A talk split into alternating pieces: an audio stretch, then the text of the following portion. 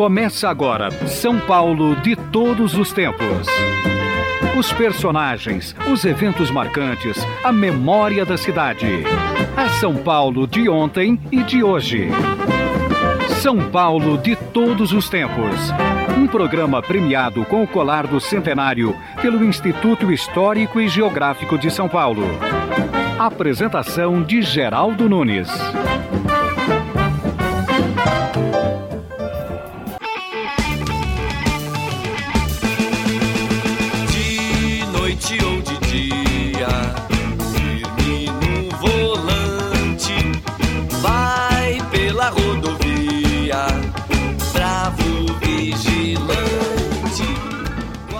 Inspirado na Polícia Rodoviária do Estado de São Paulo, criada pelo governador Ademar de Barros para dar emprego aos pracinhas que lutaram na Segunda Guerra, o produtor de cinema e televisão, Ari Fernandes, criou, em 1961, o Vigilante Rodoviário. Também produzido por Alfredo Palacios, o Vigilante foi a primeira série filmada da TV brasileira. Durante toda a década de 60 e nos anos 70, a série foi exibida nas TVs Tupi, Excelsior Cultura e Globo. O personagem principal era o inspetor Carlos e seu cão Lobo, sempre a bordo de uma moto Harley Davidson ou de um Cinca Chambord. Após o sucesso da série, o ator Carlos Miranda foi convidado a integrar de fato a polícia rodoviária, indo parar no Guinness Book como o único ator que na vida real assumiu o papel do personagem. Agora, Carlos Miranda lança seu primeiro livro, Inspetor Carlos Miranda, o Eterno Vigilante. Pela rodovia, bravo vigilante. O seu olhar amigo é um farol que avisa do perigo. Audaz e temerário, pra agir a todo instante. Como o Carlos Miranda reside em Águas da Prata, ele nos atende agora pelo telefone. Olá, Carlos Miranda. Ô Geraldo, tô muito bem, graças a Deus, morando aqui nesse pequeno paraíso possível, né? Mas estamos bem, graças a Deus. Acabei de lançar o livro, sabe? E nós estamos aqui esperando que o pessoal entenda que uma autobiografia é um negócio muito pessoal, né? E se por um acaso eu errei alguma data, algum nome e tal, eu já estou pedindo antecipadamente as desculpas. As pessoas ainda se lembram do vigilante Carlos? As pessoas se lembram de você? Olha, lembram principalmente quando eu coloco a farda que nós usávamos na série. Quando o Ari Fernandes, que foi seu criador e diretor, me convidou para fazer o papel, eh, eu tive que participar de um concurso. E graças a Deus e por sorte também, eu consegui o papel. E de lá para cá, Geraldo, eu, eu, eu me senti um policial rodoviário de verdade. Tanto é verdade que acabei ingressando na carreira. Por causa disso, você entrou pro livro Guinness, não é mesmo? Perfeito. Aliás, até o Ari Fernandes que foi quem me deu essa notícia, porque eu nunca tinha visto o Guinness, né? Mas ele me disse que em 92 eh, eu entrei no Guinness por ter sido o primeiro ator a virar personagem.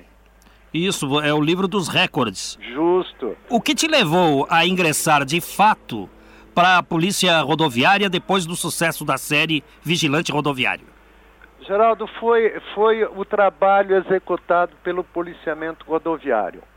Eu me apaixonei pelo trabalho que o policial rodoviário executava nas estradas, que aliás continua até hoje. Mas na época, o policial rodoviário, ele era o padre, era o juiz e o delegado. E ele tinha todas essas obrigações, ainda era simpático, mesmo autuando o usuário da estrada, ele era bem recebido. E alguma vez, a partir do momento em que você passou a exercer a função verdadeira de policial rodoviário, você se sentiu na figura do personagem do filme, ou seja, você tendo que enfrentar bandidos que atacavam as pessoas nas estradas? O personagem foi tão forte na minha vida que eu, durante um ano, eu era o, o inspetor Carlos, depois tenente Carlos, interpretado no início. Depois eu vivi intensamente, coisa que eu faço mesmo na reserva.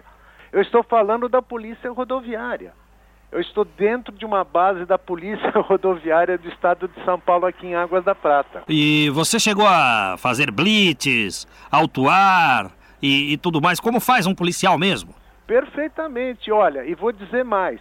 Eu me integrei tanto que eu preferia trabalhar, mesmo com função burocrática que a gente tem, é obrigado a ter, eu preferia estar na estrada do que dentro do, do, de um gabinete.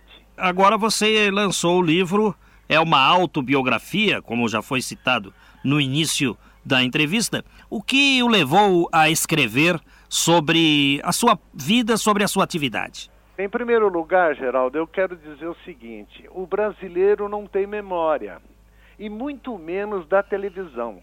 Só para ter uma ideia, uma novela de grande sucesso nacional, depois de um mês de exibida, ela uh, não se tem mais notícia, eh, a grande maioria não sabe qual era o tema, quem eram os atores, música muito menos. Então, eu escrevi o livro Inspetor Carlos, o Eterno Vigilante, para ver se começamos a ter um resgate de memória da televisão e do cinema brasileiro.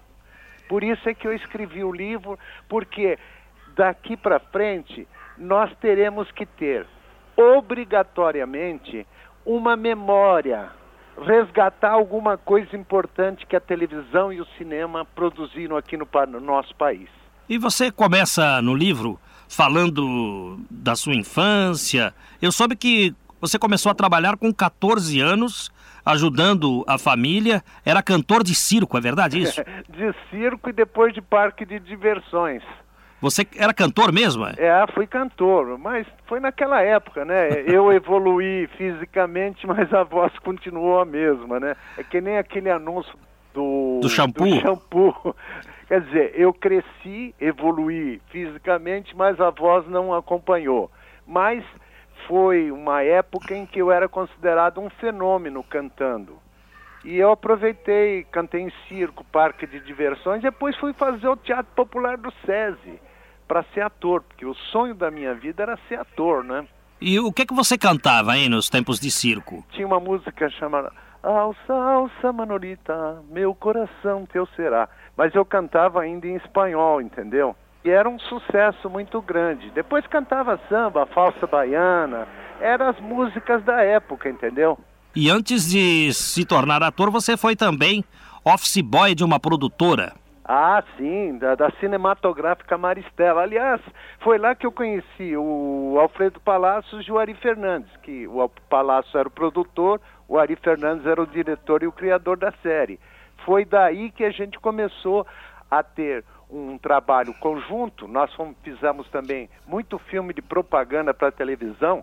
Foi na época que as garotas propaganda estavam começando a ficar meias passadinhas. Então, é, a ideia era substituir as garotas propagandas por filmes com mais tecnologia para televisão. Filmes comerciais. Perfeito. É, o Ari Fernandes contou isso aqui numa entrevista que fizemos com ele, o, o produtor do Vigilante Rodoviário.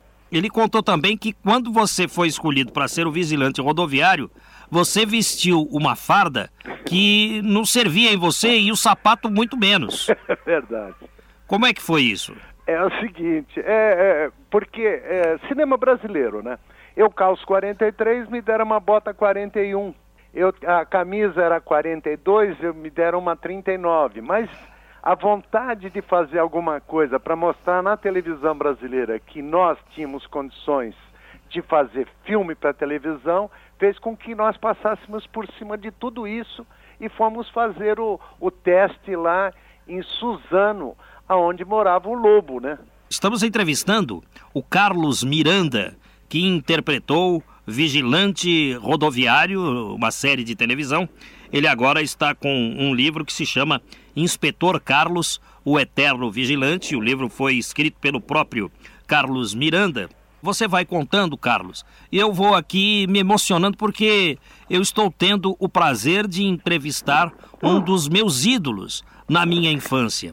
E eu me lembro que a garotada, e até hoje é assim, a garotada gosta de vestir roupas de super-heróis. Alguns ganham a roupa do Batman, outros do Super-Homem e assim por diante. Nunca foi possível se oferecer a farda do vigilante rodoviário para a garotada? É sério demais para a polícia rodoviária oferecer fardas para a garotada? Olha, uh, Geraldo, o grande problema nosso é o seguinte: até pouco tempo era proibido até usar bandeira do país em espetáculo e tal. Muito menos farda. Houve época que nem carro vermelho poderia ser é, produzido porque era carro do bombeiro. Hoje já mudou um pouco a mentalidade. Hoje já se pode perfeitamente fazer. Mas na época, quem conseguiu fazer um boneco de borracha foi a, foi a patrocinadora, que foi a Nestlé, fez um boneco de borracha que era disputadíssimo. Quem comprasse é, dois Nescau podia levar um, um bonequinho. boneco. Bonequinho do vigilante? É. Puxa. Mas isso foi em 61, né? 62. Você chegou a guardar algum bonequinho ou não? Olha, eu tenho um já meio amassado, quebrado, mas eu tenho um ainda que um fã dos fãs clube que a gente tem no país todo mandam para mim, entendeu? Esse eu tenho guardado, porque eu tenho algumas coisas, por exemplo, eu tenho a farda, o cap, a bota e um culote da época do filme. Ainda te serve? Olha, está um pouco apertado, mas serve sim. Ô, ô, Carlos, e vamos falar um pouco do seu Cinca, porque o, o vigilante rodoviário tinha um Cinca Chambord, que era o carro da época, um tremendo sucesso. Uma vez eu encontrei você no Ipiranga, numa palestra que você fez para os cinéfilos do bairro. Ah. Eu tive o prazer de comparecer. Você levou o Cinca, só que o Cinca estava sem motor. Mas mesmo assim, foi um prazer ver o, o carro do vigilante, porque tem todo o distintivo, o, tudo da época, né? E aquele Cinca, tá rodando agora? Está rodando. Você conseguiu colocar o motor nele? Já está com motor, o Aquilon, que é o motor original. O carro, ele é da mesma série. Eu não tenho certeza se é o mesmo, porque eu recuperei num desmanche de carro, num ferro velho, e demorei cinco anos sobre a, a, a, as minhas expensas para poder recuperar o veículo que foi utilizado na série. Eu tenho muito indicativo que ele era o número 017 e o meu é 019. Como nós usamos dois durante a filmagem, pintado com as cores da polícia rodoviária, pode ter sido um deles, mas não tenho certeza. Porque no documento que foi passado várias vezes, a gente não tem verdadeiramente a origem certa dele, mas é praticamente o mesmo carro. E a moto do vigilante, hein? Ela está no Museu do Matarazzo, lá em Bebedouro. Ela está com um motor fundido, câmbio quebrado, não tem mais o assento, não tem as manoplas. Enfim, ele está meio jogado lá. Mas eu espero um dia Uh, a Patrícia Matarazzo, que é a diretora lá do, do museu, um dia eu já pedi, mas até agora eu não recebi uma resposta para eu poder recuperá-la. É, isso aí dando uma volta. Você pilota ainda? Ah, muito pouco, né? Porque não, hoje em dia é, não tem mais motociclista quase, aliás, exceto aqueles amantes do, do motociclismo. Porque que tem muito é motoqueiro. E motoqueiro, gente, não respeita mais nenhuma, é, sabe, é, lei de trânsito, boa educação. Infelizmente, não são todos, mas uma grande parte. É muito perigoso você andar com esse pessoal aí que está acostumado a empinar, sabe? Motociclista é diferente, né? Motociclista é mais tranquilo, obediente às leis de trânsito, entendeu? Estamos entrevistando o, o, Carlos Miranda, o vigilante rodoviário, que está lançando um livro, Inspetor Carlos, o Eterno Vigilante. E o vigilante na série de televisão tinha um fiel companheiro que era o cão Lobo. E infelizmente o Lobo morreu em 1965. É verdade que você arrumou um outro cachorro policial que você está com ele agora, aí em Águas da Prata? Estou sim, é a quinta geração do Lobo e a gente vem acompanhando porque é, eu acho que resgate de memória é um negócio muito sério. A razão, inclusive, de eu ter lançado o livro, que eu já disse anteriormente, é que a gente tem que manter alguma coisa que foi a maior audiência da televisão, gente. E nós não temos é, é essa cultura de preservar essa memória. E eu estou fazendo a minha parte. Estou é, lançando o livro para ver se a gente consegue segurar um pouco na memória do nossos, dos nossos irmãos de que é, nós já fizemos coisa muito importante na televisão brasileira. E o cachorro faz parte desse pequeno museu Carlos Miranda que eu estou arrumando aqui em Águas da Prata. É, aliás, me disseram que agora você é um batalhador também pela preservação do patrimônio histórico e que você andou batalhando pela preservação de um casarão aí de Águas da Prata. Como é que está essa situação? É um hotel centenário, porque, como eu já disse, memória é um negócio meio sério. E nós estamos envolvidos, eu e um grupo de, de, de amigos, para fazer com que esse hotel reviva a, a nossa, o nosso passado de Águas da Prata. Será nesse antigo hotel que irá funcionar o Museu Vigilante Carlos Miranda? Provavelmente. Para aqueles que querem rememorar os bons momentos do vigilante rodoviário, para aqueles que querem aprender um pouco da história da televisão brasileira lendo o seu livro. Onde adquiri-lo? Onde está o seu livro? Como é que as pessoas fazem para comprá-lo? Carlos Miranda. Meu endereço eletrônico, vigilantecarlosmiranda@uol.com.br. Através de, desse endereço eletrônico, eu posso enviar os livros. vigilantecarlosmiranda@uol.com.br é o seu e-mail. Perfeito. Há fotografias. Ah, há uma história com fotografia o criador, o Ari Fernandes, só não tem, infelizmente, uma fotografia do Palácio também, que foi o produtor. E uma grande parte desse material eu consegui através de fãs clube, entendeu?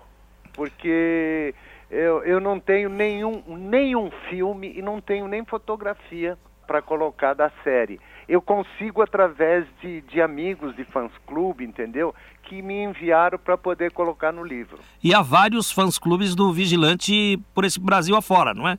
São 20 ao todo. É muito importante. E dá para localizar também pelo Google as sedes desses fãs clubes todos do Carlos Miranda. Carlos, foi um prazer entrevistá-lo. Eu desejo muito sucesso para você com o livro Inspetor Carlos, o Eterno Vigilante, e fico torcendo para que você venha logo a São Paulo para que eu possa vê-lo pessoalmente. Muito obrigado, Geraldo Nunes. Você está colaborando com o livro porque você está fazendo um resgate também da memória. Caminhos de São Paulo, um passeio pela história das ruas e bairros da cidade com Geraldo Nunes. Salomão Esper reside na Aclimação, um bairro exótico que surgiu em volta de um parque no início do século XX. Suas ruas lembram nomes de pedras preciosas, como topázio e turmalina, ou ainda planetas de nosso sistema solar, como Júpiter e Urano. Só a aclimação homenageia poetas e escritores em suas ruas, como Castro Alves, Paula Ney e Machado de Assis. O Parque da Aclimação foi fundado em 1895 por Carlos Botelho, interessado em aclimatar animais às condições de nosso país.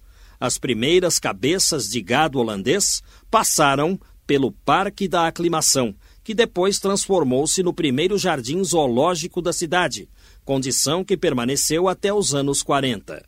Agora, o Parque da Aclimação destina-se ao descanso e ao lazer e pode ser considerado um dos mais aprazíveis de São Paulo. Recebi um e-mail pedindo para que eu fale a respeito do município de Andradina, que fica no interior paulista, quase na divisa com Mato Grosso do Sul. Trata-se de mais uma cidade que recebe o nome de seu fundador, Antônio Joaquim de Moura Andrade, e que, à data de sua emancipação do município de Valparaíso, teve seu território aumentado com terras de Valparaíso e Araçatuba.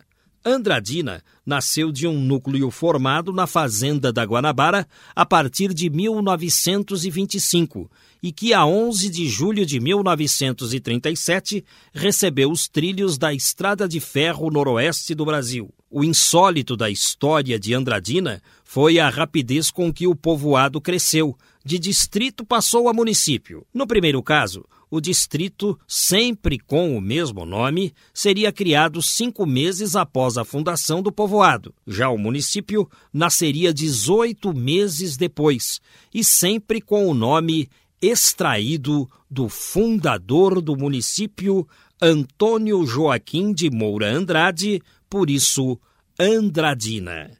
Quem nasce em Andradina é andradinense, denominação promocional Metrópole do Urubupungá. Data de emancipação: 30 de dezembro de 1938. Caminhos de São Paulo um passeio pela história das ruas e bairros da cidade com Geraldo Nunes. O Jonas da Vila Ema pergunta o porquê do nome Largo da Pólvora. Para abrir a Rua Américo de Campos, na Liberdade, em 1832, a prefeitura mandou demolir um armazém usado para estocar pólvora. No local, formou-se uma praça, chamada pelos moradores de Largo da Pólvora. O prefeito Olavo Setúbal oficializou o nome em 1978, em comemoração ao 70 aniversário da imigração japonesa no país. Ali foi construído um jardim oriental, com três lagos de peixes ornamentais, hoje cercado. Largo da Pólvora, um local muito bem lembrado na Liberdade, em São Paulo.